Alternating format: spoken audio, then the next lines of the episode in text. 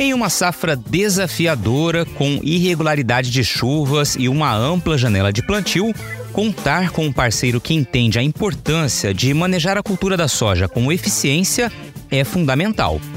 Essa é a BASF e, mais uma vez, a marca está ao lado do sojicultor em cada momento, no planejamento, nos desafios, até a hora de comemorar as conquistas. Porque de soja você já sabe, a BASF entende bem. Na safra 23-24, o cenário de doenças será desafiador. Com um atraso no plantio, a soja pode sofrer com a pressão da ferrugem asiática no final do ciclo. Além dela, um complexo de doenças diverso pode causar perdas. Mas para controlar esses fungos, a BASF possui soluções inovadoras e eficientes que trazem conveniência e confiança ao sojicultor brasileiro. A BASF tem orgulho de estar ao seu lado. Afinal, o seu legado é a nossa maior conquista.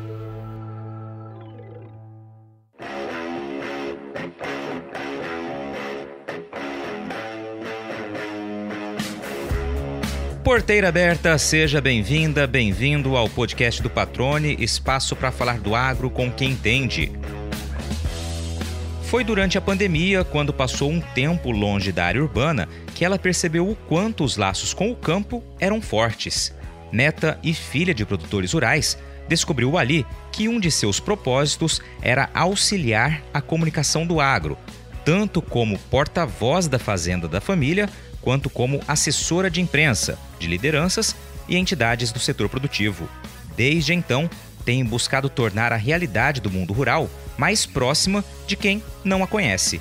Um trabalho essencial para ajudar a desfazer mitos e informações equivocadas sobre a nossa maneira de produzir alimentos. Natural de Mato Grosso do Sul, a Maiara Martins escolheu o jornalismo como profissão. Tinha foco na comunicação empresarial, mas não demorou para que voltasse os olhos para o agro. Como jornalista e também produtora rural, consegue identificar oportunidades e os desafios enfrentados na hora de comunicar o campo, que, na avaliação dela, precisa ser mais didático com a imprensa e com a sociedade, já que, normalmente, os temas costumam ser mais técnicos e densos. Da Porteira para Dentro fala sobre o orgulho em ver a Fazenda da Família, focada na produção de bezerros, ser reconhecida nacionalmente pela adoção de técnicas sustentáveis para recuperar pastos, preservar nascentes, conservar o solo e, consequentemente, tornar-se mais produtiva economicamente.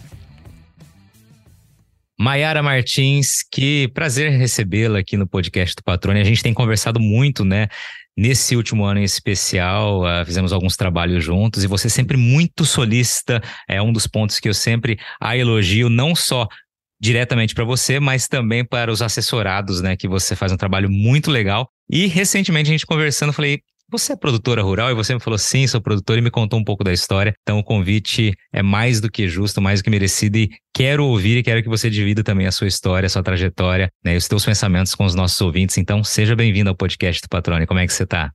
Oi, Patrone, tudo bem? Obrigada pela oportunidade.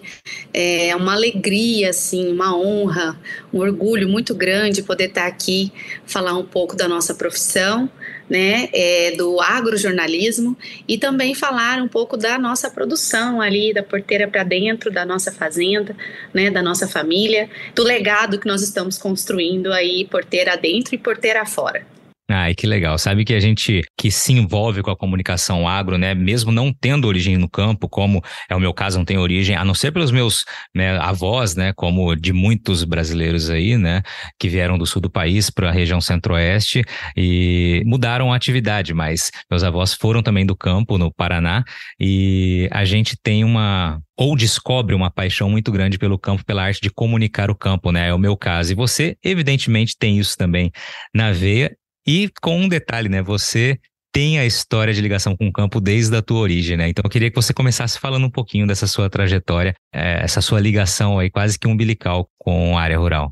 Bom, eu não posso começar sem falar, né, da, dos meus avós, que foi, foram quem começou toda a história é, na agropecuária da nossa família, né? Meu avô Antônio Barbosa e a minha avó Cecília, eles iniciaram a criação em Camapuã, há muitos anos atrás. Meu avô foi sócio 40 do sindicato.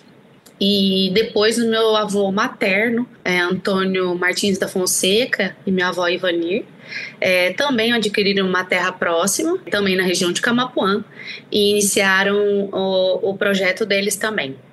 E disso meus pais nasceram, né? E se envolveram completamente, né? Meu pai realmente nasceu na fazenda e sempre com essa vontade de estar, é, de, de ter um projeto né? É, meu pai se formou, minha mãe também. Meu pai entrou para o mundo corporativo, trabalhou muitos anos na telecomunicação e aí depois é, de muito tempo ele adquiriu uma área na mesma região.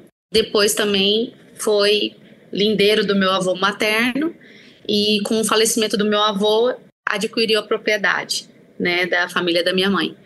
Então nasci ali, né, em Camapuã. Eu sempre lembro, né, dos é, feriados, finais de semana, é, fazenda dos meus avós, sempre íamos. É, na fazenda do meu avô paterno, foi chegar o asfalto há 10 anos atrás. Então, assim, nós íamos e era três, quatro horas de carro para chegar na fazenda. E então eu tenho justamente isso, é uma ligação umbilical. A gente nasceu ali, né? E não teria como se desvencilhar disso. E você, um ponto interessante, você disse, né, que, que tanto seu pai quanto sua mãe é, têm origem nos, nos pais dele, nos seus avós, né, do campo, mas seu pai é, se formou e foi para o mundo corporativo, trabalhou com telecomunicação. Então, nesse momento, ele tinha um interesse, você usou essa palavra, de voltar, a vontade de voltar para o campo. Nesse momento, eles se distanciaram fisicamente, pelo menos, do campo. É, então, eles ambos não estavam na fazenda diariamente, né? Só de final de semana ou feriados e ajudando, mas de, de, certa forma ajudando, né? Meu pai, principalmente, quando meu avô precisava de ajuda no mangueiro, com vacinação, ele sempre ia.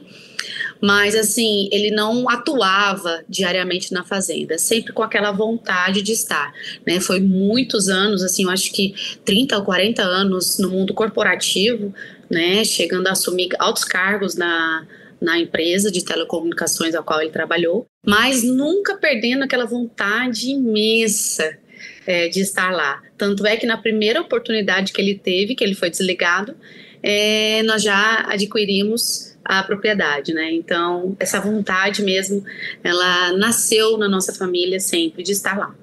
Que legal. E aí você disse, né, relembrou aí alguns momentos, né, seu indo, indo na, na fazenda, na propriedade rural, né, sempre aos fins de semana e também durante a atividade. Mas você lembra aquela primeira imagem que vem de campo, né, de quando você era criança, tua primeira lembrança, assim, a mais antiga de campo? Eu nunca esqueço, assim, a gente tinha um Fusca amarelo e a gente voltava de lá cheio de banana, lata de banha. então, assim, é, eu lembro da gente atravessando o, e atolando, né? A gente atolou várias e várias vezes. É, eu lembro de tomar leite no mangueiro, a gente tomava muito leite no mangueiro, é, de andar a cavalo. Na fazenda do meu avô materno tinha uma cachoeira enorme que a gente amava, eu e meus primos, né? Amávamos ir é, tomar banho.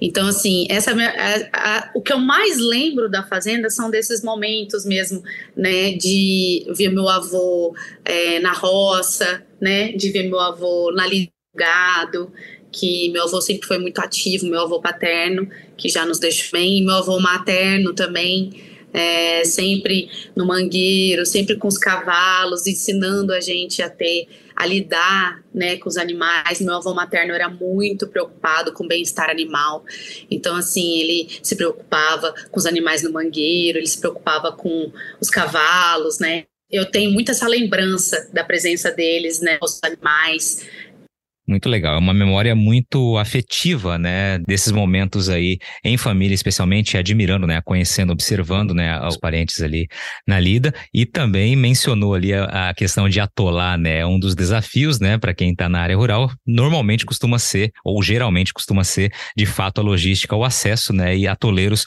acabam tornando-se comuns e ficam também presentes nas nossas memórias, né? Evidentemente. Agora, Mayara, vamos lá partir um pouquinho então para o teu crescimento e aí você define escolher tua profissão que inicialmente não tem uma relação diretamente próxima ao campo, né? Exato.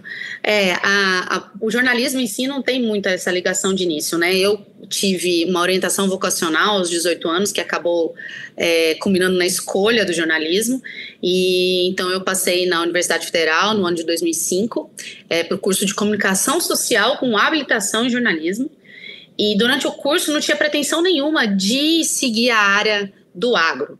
Eu tinha muita pretensão em seguir a área de comunicação empresarial. Tanto é que o meu TCC foi uma revista sobre comunicação empresarial junto com meu amigo Guilherme e penamos para fazer a revista, mas a revista já tinha um cunho de assessoria. É muito interessante isso a gente pensar, né, que é, lá lá de trás a gente já tinha essa vontade, né? E eu sempre fui em busca disso.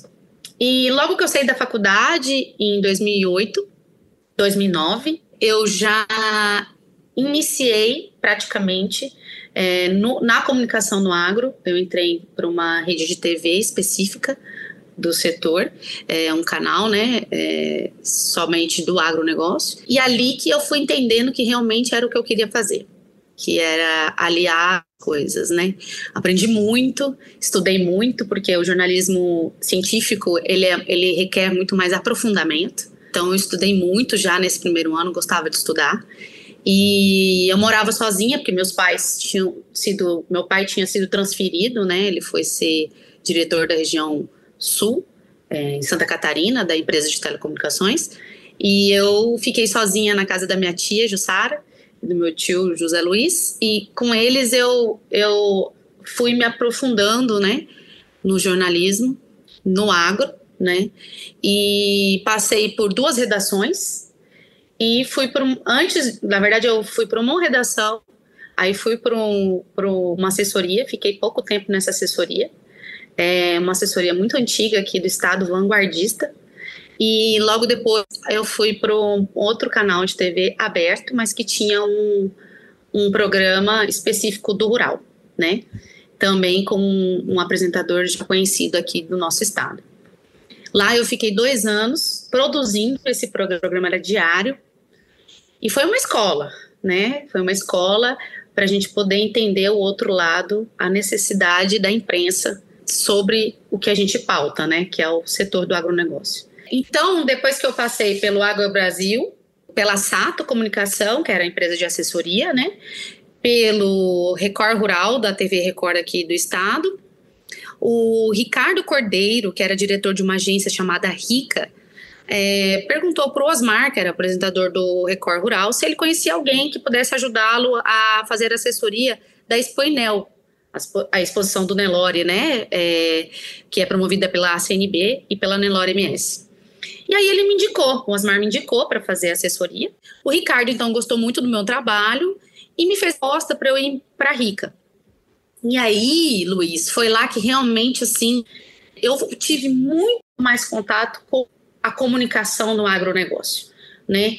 Porque eu, eu abri a parte de assessoria de imprensa dessa agência, era uma agência, a Rica já era uma agência bem conhecida, reconhecida nacionalmente, a gente fazia, eles faziam muitos leilões, né?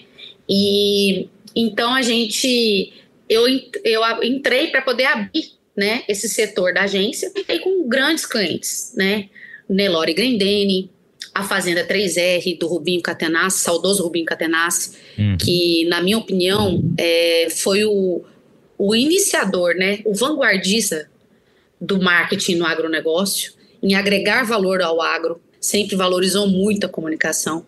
Então, assim, é, eu aprendi muito com ele, foi um mestre para mim nesse sentido e diversas outras entidades, outras é, é, propriedades rurais que faziam leilão e a gente, de certa forma, assessorava também.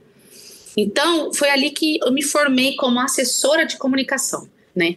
E de lá para cá, eu acabei que daí eu fiquei na Rica três anos, e aí eu tive meu primeiro filho e não retornei mais para Rica. E aí eu comecei a, a assessorar só algumas entidades, né, sindicatos rurais, é, o Sindicato da Região Norte de, do Mato Grosso do Sul, que era uma frente de sindicatos para pautar demandas do, da região, e do Sindicato Rural de Camapuã. E depois disso, eu tive minha segunda filha, né, meu primeiro filho Marco Antônio, a segunda filha Maria Fernanda, E aí culminou de acontecer a pandemia, né, o Covid-19, logo um ano depois do nascimento da Maria Fernanda. E aí eu fiz essa pausa, é, que foi muito importante de certa forma para minha carreira.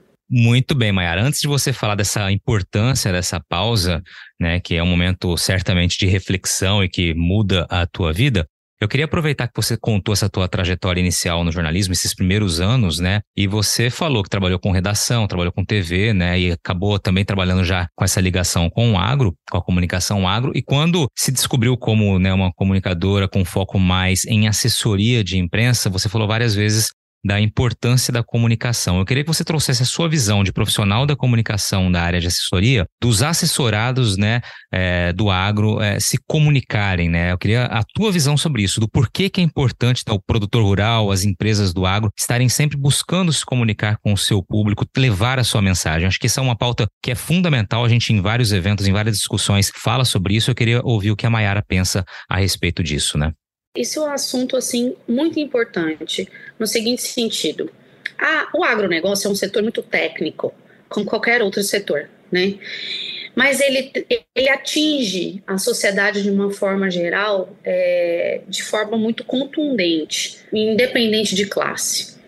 Então, o nosso é, cliente final é o consumidor, né? E isso para nós é, é um fator de grande importância, porque nós precisamos dialogar com essa pessoa.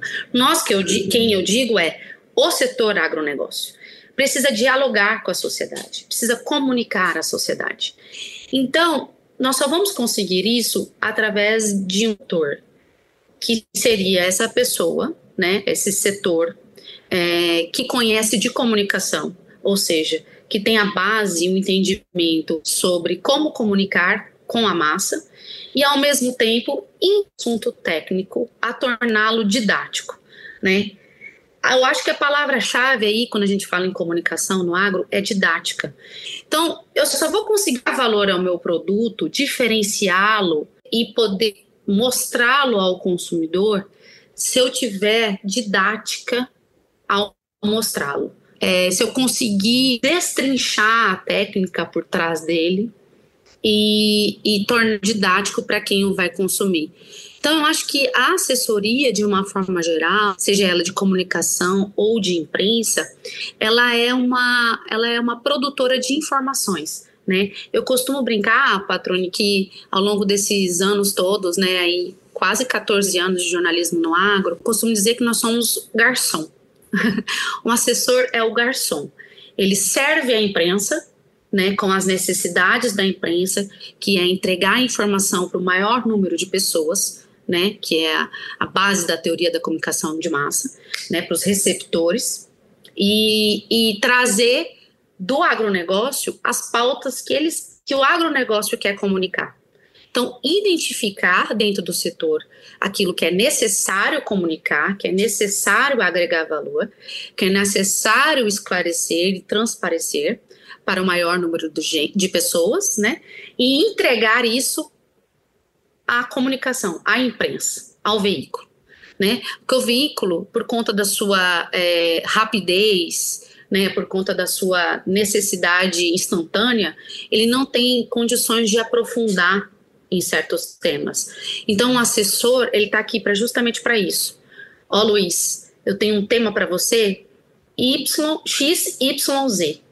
E esse tema vai é, é, abranger e impactar X, Y, Z pessoas. E então, é interessante você mostrar o porquê que isso vai impactar as pessoas.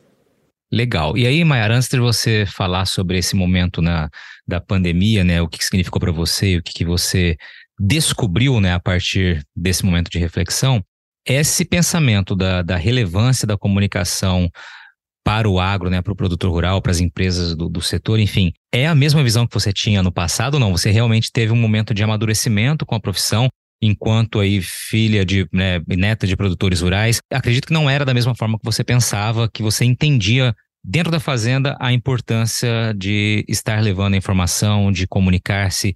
Uh, obviamente as coisas foram mudando, mas eu queria também entender essa sua a mudança de pensamento para você. Ah, não, com certeza. É, antes do, do, jornalismo, né, eu não via uma necessidade é, do agro se comunicar. Mas, assim, não só depois do jornalismo, Luiz, mas principalmente depois que a gente é, foi acessando esses grandes players, né, é, grandes empresas e corporações, foi tendo acesso, né, foi tendo é, proximidade a palavra de ordem hoje em dia, em todo qualquer congresso, fórum, etc., que se fale de agronegócio é comunicação. E aqui eu não estou puxando sardinha, não. É, eu estou dizendo de uma dificuldade é, do setor de uma forma geral em se comunicar. Então, é, eu acho que o que me impactou ao longo desses anos é, foi que quando eu não era jornalista, eu não via necessidade de se falar da porteira para fora, né? Eu achava que a gente tinha que produzir nosso produto em a prateleira e acabou. E não. É, depois da comunicação e principalmente depois de passar por redação primeiro, é, como assessora, e depois entender a necessidade do produtor rural ou das corporações que produzem no agro, das, da indústria do agro, né, de uma forma geral, é, do, de todo o caminho né, do agro, é, fez com que eu com, pudesse compreender muito melhor de que forma comunicar isso. Né? E, e, existe uma lacuna muito grande, Luiz, assim, é, um, é uma, é uma dificuldade muito grande em unir esses dois elos. É, e eu acredito muito que é, existe isso por uma por algo assim muito banal que chama-se preconceito, né? Então, assim, forma-se um preconceito, tanto de cá para lá quanto de lá para cá. E é uma coisa que acho que hoje em dia devia ser banida, né? Do nosso dia a dia, porque a gente já percebeu em tantas frentes, em tantas áreas da nossa sociedade, que preconceito só leva a gente ao pior, nunca engrandece. Eu acho que o pensamento é bem por aí. A, a comunicação é a grande dor do agro hoje. Né? O agro tem muita dificuldade em comunicar é, tanto internamente como externamente. E só existe um perfil que pode ajudar isso, né? Eu acho, que é justamente quem se aprofunda na comunicação de forma técnica e consegue fazer essa interlocução, né?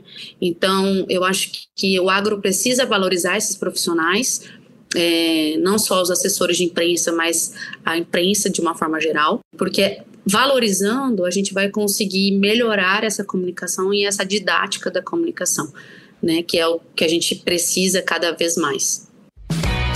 Investir em sementes de alta qualidade é fundamental para o sucesso de uma lavoura, né? Quando este investimento é planejado com antecedência, então o resultado é ainda melhor. Então, olha só, presta atenção nesta oportunidade para já começar a programar a safra 2024-2025 adquirindo o insumo de uma empresa com mais de 20 anos no mercado e uma história associada ao tripé qualidade, credibilidade e inovação. A Agrosol está com duas promoções incríveis para quem quer levar para a fazenda sementes de alta produtividade com condições especiais, como a possibilidade de escolher as variedades só no ano que vem. Olha só, na Black November 2023, você compra sementes de soja da Agrosol com um tratamento completo, prontas para plantar e tem até o dia 29 de dezembro deste ano para pagar. A campanha também vale para sementes de milho da Crivos. Já a promoção Saia na Frente com a Agrosol vale para todo o portfólio da Agrosol. Você fecha o negócio até o fim deste ano e só paga no primeiro trimestre de 2024. Além de garantir qualidade para a próxima temporada, nas duas promoções você ainda concorre a prêmios sensacionais, entre eles uma picape Ram 3500, um UTV Defender Max e motos 250 cilindradas. Vale lembrar que a Agrosol tem dois centros de distribuição de sementes aqui em Mato Grosso, um na BR-163 e outro em Campo Verde, que garante logística eficiente, com entrega rápida, na hora certa e, claro, mais segurança e tranquilidade para você começar a safra. Para saber mais, é só entrar no Instagram da Agrosol ou acessar o site agrosolsementes.com.br. Mayara, aí a gente chega ao momento né, que você falou da pandemia e que tem um significado evidentemente diferente para todo mundo, tem um direcionamento, e eu queria que você dividisse aqui com a gente, né, o porquê foi um momento especial para você no que diz respeito à mudança de rumo da tua, da tua trajetória. Eu me emociono sempre que eu falo desse momento, porque foi uma virada de chave muito grande, assim. Até 2019, que foi o ano da pandemia, né, eu vivenciava o agro muito de uma forma empírica, né? Assim, até foi também porque eu sou técnica em agronegócio, né? Comecei o curso, eu e minha mãe, Jusceli, nós começamos o curso em 2016 e finalizamos em 2018, né? Eu finalizei um pouco antes da minha filha nascer, 15 dias, eu acho, se não me engano. Eu entreguei meu TCC do técnico em agronegócio. E aí, no ano seguinte, então, veio a pandemia e até então, é, eu tinha muito uma coisa, é, por mais que eu tivesse nascido ali na fazenda tudo mais, né, de, tivesse muita convivência, é, esse cordão mesmo, mas assim, eu via muito num prospecto é, fora, sabe? muito não como eu dentro. E aí nós decidimos então que toda a família, é, nossa núcleo familiar, né, iria passar a quarentena na fazenda. E aquela loucura, né, de você não poder sair. Então, no dia seguinte que foi decretada a pandemia, botamos todo mundo no carro e fomos embora. E aí chegava lá, só podia um sair para ir no mercado, o mercado próximo era seis né, tudo fechado. Então a gente ficou ali naquele núcleo familiar muito intenso e dentro da fazenda, né? Então assim, eu pude vivenciar de uma forma muito profunda o que é o agro, né, o que é produzir, mesmo o que é a terra, né, o que é o que vem da terra, né, a, a dor de, de assim, das dificuldades que são, do, do desgaste, é, do suor, né, que assim, é muito clichê falar isso, né, mas quando você vivencia a dificuldade que é trabalhar é, numa propriedade, né, os desafios que, que se tem, que você realmente valoriza isso. Então, ali para mim foi uma virada de chave no seguinte sentido, de que eu pertenço, sabe? E eu quero que isso aqui seja um legado, em todos os sentidos. É, para minha família, um legado como participação na sociedade, como algo que nós estamos fazendo nosso papel na sociedade, né?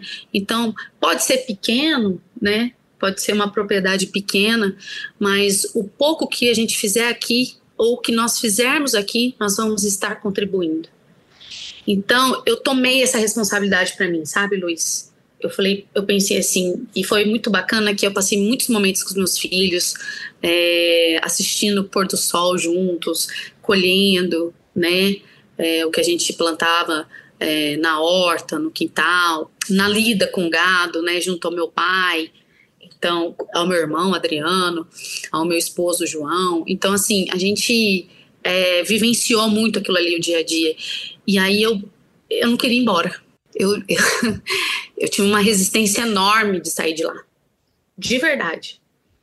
Porque eu falei, nossa, isso aqui é tão eu, isso aqui é tão meu, e isso aqui é tão importante para o mundo que eu me sinto tão é, é, contribuinte, nem sei se a palavra é essa, mas eu me sinto tão é, participante, atuante estando aqui dentro e, e eu preciso fazer algo, tomar essa responsabilidade para mim, sabe? Então eu acho que ali foi realmente uma virada de chave nesse sentido. Que legal, Mayara. E aí, antes da gente seguir com a, a parte profissional e essa parte de campo, né? Só para fazer um parênteses. A fazenda, claro, é a propriedade rural, né, dos seus pais, ali que você disse, mencionou que eles, que eles adquiriram assim que seu pai né, saiu do, do, ramo da telecomunicação. Fala um pouquinho do perfil da Fazenda, só para a gente também ter esse ponto antes da gente seguir com a história. A Fazenda chama-se Vereda do Buriti, né? Nós estamos localizados a 75 quilômetros de Camapuã. Camapuã recebeu pela lei é, estadual, não vou lembrar o nome agora, mas já faz em torno de 20 anos, o título de capital do bezerro de qualidade. Inclusive, foi uma, uma frente liderada pelo Rubinho Catenassi, que também é produtor na região, né? O seu Rubens, da Fazenda Terra, então foi ele que capitaneou esse título. E, e a fazenda é, tem um modelo de pecuária de cria, né? Nosso modelo de produção, que vem dos meus avós, mesmo modelo de produção de cria de bezerros Nelore.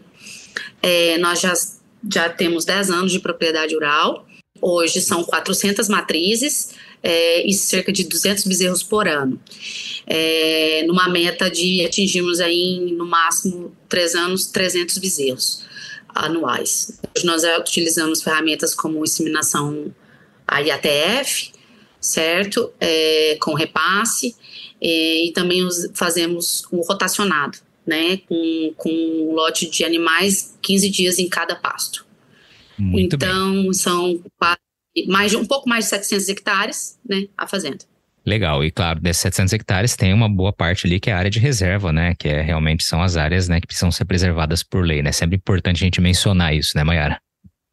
Exatamente. 20% da fazenda, conforme o CAR, né, que só existe no Brasil, e é, conforme o CAR, 20% da nossa propriedade é, é de reserva e APP, área de preservação ambiental.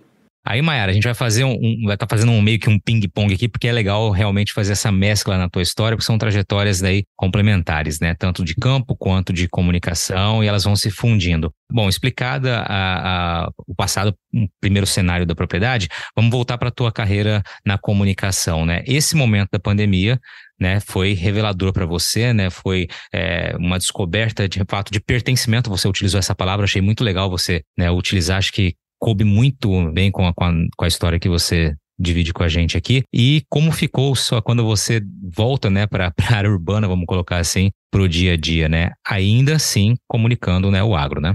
Exato.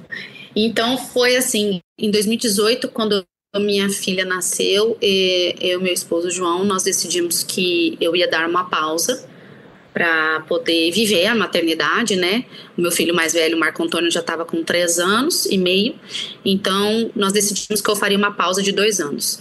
Culminou para ser no momento de pandemia também, né? Um, logo no segundo ano. E aí, ao fim do segundo ano, eu falei para meu esposo, falei, olha, primeira oportunidade eu vou voltar ao mercado de trabalho. E a minha a primeira oportunidade foi não foi no agro, né? Foi ser fazer um freelancer na Energisa, que é a, a, empresa de, de, energia aqui do nosso estado, o meu Rodrigo Correia, que assim tem uma admiração enorme. O Rodrigo me contratou para fazer esse freelancer, né? Junto com a Energisa. E eu fiquei um mês na Energisa. Aí logo depois a amiga minha assessora de imprensa também Carolina Dalegrave, que é minha veterana, me convidou para assessorar a Associação dos Magistrados de Mato Grosso do Sul, a Mansul. E foi, e aí eu realmente retornei ao mundo assessoria, né? Assim, hard, ou no, no, no, mais difícil possível, porque assim, você não pode imaginar o quanto de, é, quão difícil, né, o quanto de, de demanda a gente tem. E, assim, realmente pegando o alto, né, o pico da dificuldade. Nesse, nesse momento, o Diego, que é, entrou no meu lugar na Rica, quando eu saí da Rica, o Diego Silva, ele tem, ele logo que, ele, que a Rica acabou, né, a Rica fechou, é, terminou, enfim, o Ricardo foi para outros projetos e fechou a agência. O Diego abriu a Agro A, é, Agroagência Comunicação. E aí, é, a agência, acredito eu, que já tinha em torno de três anos, a, o Diego falou para mim: Olha, você voltou? Eu falei: Voltei. E ele tinha ficado muito bravo comigo quando eu saí da Rica, porque ele falava assim: Mas eu tinha, eu tinha certeza que a gente ia trabalhar junto. E aí acabou que eu decidi não voltar para a Rica, e aí ele falou: Nossa, eu achei que esse, esse dia nunca ia chegar. Aí ele falou: Você voltou? Eu falei: Voltei. Ele falou: Então vamos trabalhar comigo? Eu falei: Bora. E aí foi aí que assim eu tive uma retomada no agro é, que foi muito avassaladora, né? Logo eu já estava é, com as contas da agência sobre a minha responsabilidade e contas importantes e, e, eventos, né? Porque a agência é uma agência muito especializada, né? No setor. A gente não faz muito leilão como a Rica fazia, mas a gente atende muitas empresas, muitas entidades do agro, né? Atendemos muito. é, nichado, né? Hoje praticamente 100% da, da agência é agro. E, e aí, logo eu já me tornei diretora de pecuária da agência. Então, praticamente todos os clientes de pecuária estão sob a minha responsabilidade, né, o meu guarda-chuva. E aí eu tô, vivencio isso, respiro isso diariamente, né? O Ricardo também me passou algumas outras empresas, né? Eu voltei a ser assessora da 3R, né? O, o seu Rubens faleceu em 2019. É, a fazenda foi assumida pelos sucessores, os filhos, Henrique, Ana e o esposo da Ana, Chese. E então eles me chamaram para eu voltar a ser assessora deles. Sou assessora então, desde então, né? Eu que faço, planejo toda a comunicação da, da fazenda, é, em redes sociais e, e offline. E, e, na agência eu tenho é, esse contato diário com os meus clientes de assessoria de imprensa mesmo e também de assessoria de comunicação. Então, assim, hoje, Luiz, eu respiro agronegócio da hora que eu acordo à hora que eu durmo. É, praticamente assim, full time a minha vivência no, no setor. Muito bem, Mayara, muito bem. Deixar um abraço aqui para o Diego, né? O Diego que trabalhou aqui em Mato Grosso também, né? E desenvolve um trabalho realmente incrível aí na agroagência, né? Com essa dobradinha e toda a equipe que trabalha por lá muito bacana, Diego. Um abraço. Parabéns pelo trabalho, parabéns pela história que vocês têm construído, têm escrito aí em Mato Grosso do Sul. É um trabalho realmente diferenciado. Sou testemunha disso, né? Como é, colaborador, muitas vezes, em eventos que a gente faz juntos, mas também como um comunicador que recebe né, as indicações, as sugestões de entrevistados de vocês, né? E que realmente são sempre muito bem estruturadas essas sugestões, muito bem fundamentadas e com assessorados realmente de alto nível, né? Sou realmente testemunha, alguns já passaram inclusive aqui pelo podcast, né? E sempre com histórias muito bacanas e com conteúdo, né, realmente muito relevante para quem está ouvindo. O ano passou rápido e, como planejamento é uma das ações mais importantes para o sucesso no campo, que tal começar a se programar agora para as melhores oportunidades de incorporar mais qualidade e produtividade ao seu rebanho em 2024? O caminho para isso, claro, é o investimento em genética de ponta, resultado de um trabalho rigoroso de seleção, como o que é feito há mais de 40 anos pela Nelore Grendene, que está com a agenda de leilões definida para o ano que vem. Em março, tem o leilão 500 touros. Em julho, o tradicional leilão 1000 touros. E em novembro, mais uma edição do leilão 500 touros. São três oportunidades imperdíveis para você adquirir os melhores reprodutores Nelore PO do mercado, que vão ajudar a revolucionar a pecuária na sua propriedade. Vale lembrar que o critério para a seleção é o potencial comprovado de produtividade no campo e adaptação para o pasto. Afinal, foram produzidos na Fazenda Ressaca, em Cáceres, que tem se destacado pela qualidade da tourama, certificada por meio dos programas de avaliação PMGZ e ANCP. Aliás, eu te convido a ouvir um episódio especial que eu gravei com o Sr. Wilson Correia, que é o diretor de pecuária da Nelore Grendene. Dá uma olhadinha aí na playlist e já aperta o play para conhecer um pouco mais do trabalho de excelência e da história de sucesso que a Nelore Grendene tem escrito, focando sempre em produtividade com raça. Aí, Mayara, você falou respira agronegócio, né, durante 24 horas por dia, né? Vamos usar essa expressão. E claro, a parte da comunicação você trouxe aqui como um todo e tem o teu amor, a tua paixão, né, pelo campo, como você bem detalhou aqui. E aí você falou um pouquinho, trouxe as características, né, os números iniciais ali da, da fazenda de vocês, é, é vereda do Buriti, né? E eu queria Isso. que você falasse de um trabalho que vocês têm feito, que inclusive foi recentemente premiado, né, é, no prêmio do Planeta Campo, a segunda edição do prêmio Planeta Campo, o perfil de propriedade que é a propriedade de vocês, que é um prêmio voltado justamente para quem é, desenvolve práticas sustentáveis na atividade rural, né? E vocês aí condecorados, né, como um dos premiados. Eu queria que você falasse um pouquinho desse trabalho que vocês fazem por lá. Legal. Então, é, é, Luiz, uh, tudo começou assim, aí essa, veio essa autorresponsabilidade e eu sempre falei para o meu pai, falei, pai, a gente tem que abrir, é, se abrir para mostrar o que a gente faz de melhor, né? E, e, assim, e contribuir com essa comunicação né, do agro, né, contribuir a, a mostrar o que o agro faz. Entrou para minha conta, né, entrou para minha, para minha, para o meu guarda-chuva dentro da agência, o Instituto Taquari Vivo, que é um instituto que atua na bacia do Alto Taquari, ali no Peri Pantanal, buscando ser um interlocutor de ações para recuperação de pastagens e conservação de nascentes que caem, né, que desaguam no rio Taquari, que é um rio que banha o Pantanal aí e sofre um desastre ambiental desde a década de 70. Então, o Instituto Taquari precisava de uma propriedade para ser projeto piloto é, na região, onde eles fariam é, não só a recuperação de pastagem, mas também conservação de nascentes. Então, assim, a gente teria que abrir as portas, realmente, né? Foi aí que eu sentei com os meus pais, né, o Toninho e a Jusceli, meu pai Antônio Silvério, que é proprietário, e falei: olha, essa é uma oportunidade de nós termos um projeto muito rico é, e muito grande no sentido de impacto, né, dentro da nossa fazenda, mas nós vamos ter que abri-la, né, abri-la em todos os sentidos. E, e, eles vão ter que entender e conhecer todo o nosso funcionamento. Foi uma responsabilidade que foi a mim passada, eu posso dizer assim, Luiz, que foi a primeira grande é, responsabilidade no sentido de sucessão que eu tive da fazenda, sabe?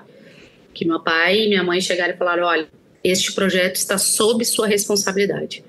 É, se algo der errado, você fique ciente que, né, você é responsável sobre isso. Então foi que a gente passou, eu passei para o Capari, eu fiquei sabendo né, da necessidade, passei para eles, falei, olha, minha, minha, família tem uma propriedade de localizada em tal lugar, tal, tal, tal. Eles, nossa, é o que a gente precisa. É, mas a gente precisa ir lá e tal. Então eles foram, verificaram as áreas que necessitavam fazer a recuperação e, e verificaram as nascentes, fizeram né, o diagnóstico da área e tudo. E aí iniciaram o processo de recuperação, né? Aí foi assim, o mais importante, eu acho, Luiz, que o que eu expliquei para os meus pais foi é, dessa questão da verticalização, né? Da intensificação.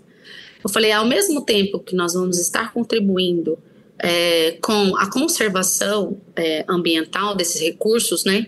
Que são extremamente importantes para o produtor rural e produtor tem esse cuidado, né? Meus avós já tinham esse cuidado, né? Meus pais têm esse cuidado, essa preocupação com a conservação e o uso correto dos recursos. Mas a gente participar disso é justamente é, é poder ser exemplo, né?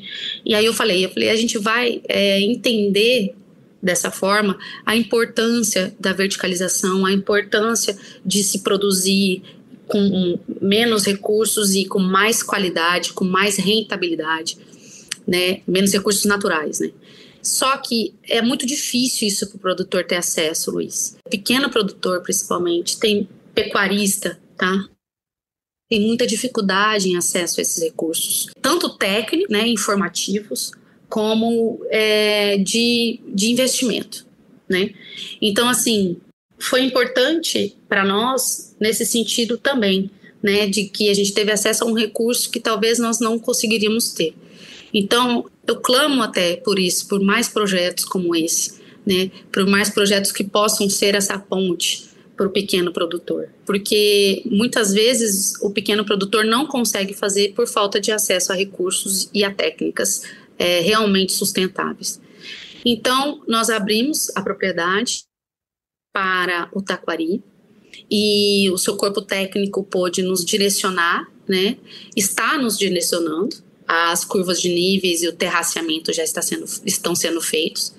As áreas, as nascentes já eram protegidas, mas agora ficaram ainda melhores protegidas, né? Com equipamento novo, é, fio, poste, todo o serviço. E agora nós estamos entrando no período de escolha da pastagem, que vai ser colocada nesse terraceamento, né, nesse, nessa curva de nível, e o diagnóstico da fazenda como um todo. Porque como a fazenda é um projeto piloto, do Instituto, é, eles vão fazer um diagnóstico de toda a propriedade para entender onde nós precisamos recuperar primeiro, onde nós precisamos, podemos deixar um outro momento, de que forma nós podemos recuperar melhor as áreas, enfim, é, foi um prêmio para nós também, né? E, e aí, nessa toada, já falando do prêmio, foi divulgado né, pelo canal rural, é, programa Planeta Campo. É, eu já tinha conhecimento do prêmio do ano passado, que a ABPO, que é a Associação Pantaneira de Pecuária Orgânica e Sustentável, e o próprio Taquari Vivo, é, estiveram lá, né, e eu assessoro. E aí eu pensei e falei, poxa, eu acho que eu vou é, inscrever a fazenda. E aí perguntei aos meus pais, lógico, eles falaram, não, com certeza. E ao instituto, né, se era possível, o instituto falou, não, vamos lá, né? E olha, vou te falar uma coisa, é um questionário enorme, fiquei um dia respondendo. É, ele, é, ele é bem minucioso e concordo, tem que ser mesmo, porque tem que se premiar realmente aquilo que é, que fazem a observação. E aí a gente foi agraciado e ser escolhido aí como vencedores, como produtor de pecuária nacional de sustentabilidade com esse projeto. Muito bem, Mayara. Olha, parabéns para vocês pela história. Eu acho que tem alguns pontos que merecem ser destacados nessa sua fala aqui, né? Muito detalhada que você nos trouxe. Primeiro, a coragem de abrir as portas, né? Quando você usou mais de uma vez essa expressão, a gente abriu, né? Os dados abriu as portas, é justamente porque você vai receber orientação, sugestão e nem sempre todo mundo está preparado para receber sugestão na própria casa, né? E eu acho que isso é muito simbólico, então é um passo muito importante receber, né, de braços abertos, de fato, toda a orientação e todas as sugestões que foram repassadas pelos técnicos que exigem uma transformação. Né? Essas sugestões muitas vezes mudam a rotina, mudam o jeito de encarar a atividade, buscando, claro, sempre o melhor, mas sempre dependem de um processo né, de aceitação e de implementação dessas, dessas iniciativas, dessas ações.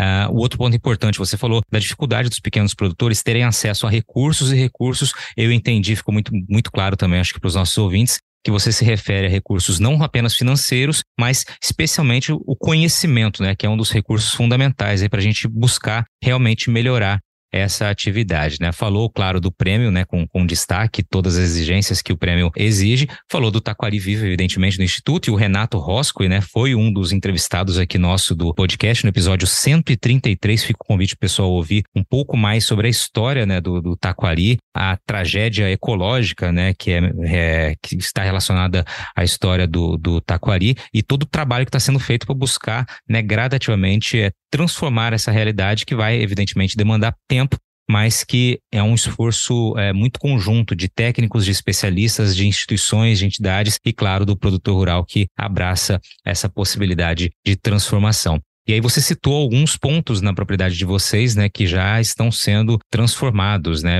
visando a conservação ambiental, né, a conservação de solo, recuperação das áreas, né, falou do terraceamento, ou seja, tem um trabalho muito intenso sendo realizado. Você citou a data, mas eu vou pedir para que você reforce, me passou um pouco batido aqui. Há quanto tempo vocês estão, então, já é, é, inseridos no projeto e que transformações vocês já conseguem começar a enxergar, Mayara? É, a gente começou no projeto em março desse ano, né? Foi a primeira visita, se não me engano, né, do Taquari lá. Inclusive, é, eles atuam lá na nossa propriedade em parceria com o Senar, porque nós participamos do ATEG de bovinocultura de corte do Senar MS. Então, o Taquari, o Instituto atua juntamente com o, o Senar, porque é preciso já né, as áreas de pastagens, a partir do momento que você é, está fazendo o ciamento e a curva, a, que, que é a curva de nível, né? Uhum. Então, é, a gente colocou em março deste ano, é, fazendo o cercamento das nascentes, né, das duas nascentes do taquari que estão dentro da propriedade. E agora, mais no meio do ano, foi feito realmente a escolha da, da área é, onde ia ser feito o terraceamento, se não me engano, 50 hectares, tá? Aproximadamente. E, e aí agora está se finalizando o terraceamento e as curvas de níveis que estão sendo feitas nessa área, né? Ou curva de nível. E então nós agora estamos nesse processo de, de escolha de sementes, né? Eu acho que o, que mais agregou para a gente aí nesse período foi realmente a entrada técnica dentro da nossa propriedade. Né?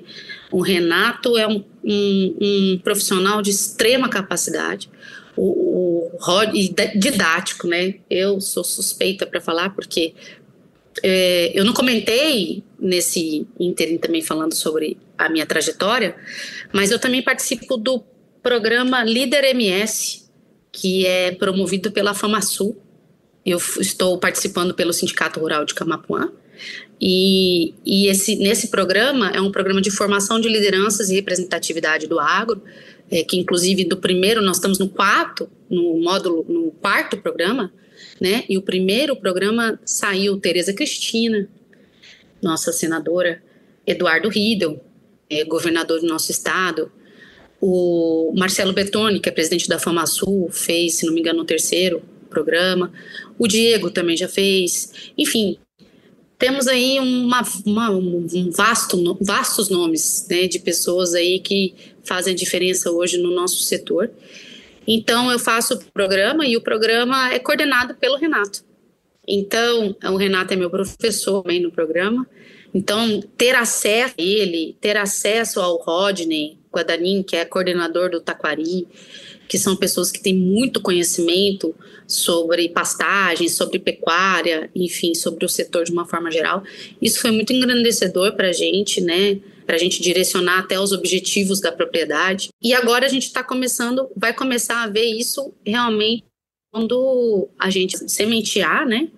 A paz e vê-la vê-la realmente tomando forma ali essa área de proteção. É um motivo de muito orgulho para nós ter esse acesso técnico dentro da nossa fazenda. Muito bom, Mayara. É, eu acho muito legal ouvir tua trajetória, né? Tanto na comunicação quanto é, do lado de dentro da, da porteira, né? E aí você trouxe mais um elemento que eu acho muito legal valorizar, você destacou que a importância da formação de novos líderes, né? E é o trabalho que você é, está participando agora, né? Está, está estudando, está dentro da turma, da quarta turma, como você bem mencionou, né? Ou seja, é uma comunicadora, sabe falar muito bem, né? Tra contar histórias, contar, é, contextualizar situações, mas a formação para se tornar um líder, ela sempre vai além, né? E você enxergou isso e vai certamente representar muito bem a, atividade rural como você tem feito. Bom, Mayara, a gente está seguindo para a reta final aqui do, do bate-papo e né, quando a gente chega nessa reta final, a gente tem um momento aqui que eu sempre peço para que o convidado ou a convidada me traga ali aquela pergunta que você gostaria de ter respondido um dia e que ainda não foi feita a você, né? Que você gostaria de ter oportunidade de falar e que ninguém lhe perguntou. Esse é o momento. Você, como comunicadora, como assessora né, de comunicação, você já indicou alguns entrevistados aqui no podcast, certamente, né, ouviu os episódios e sabe que tem essa pergunta. Não vai ser uma surpresa, então, para você aqui. Mas eu queria que você dividisse com a gente, né? O que é que você gostaria de responder que ninguém lhe perguntou ainda? Eu gostaria de responder, que ninguém nunca me perguntou, é a importância da comunicação no agro. Eu acho que o porquê a comunicação hoje deve ser valorizada, né? É, é, as pessoas não perguntam assim diretamente, elas perguntam por que a imprensa é desse jeito? Por que eles falam dessa forma? Eu respondo normalmente. É, porque eles têm necessidades diferentes. E enquanto a gente não for didático o suficiente, a gente não vai conseguir comunicar. Então, eu gosto que esse, esse termo comunicação fosse mais explicado à sociedade, sabe? Comunicação do agro, principalmente. De uma forma geral, tá? É, eu digo, porque comunicar no agro para os produtores rurais? Por que comunicar no agro para a sociedade?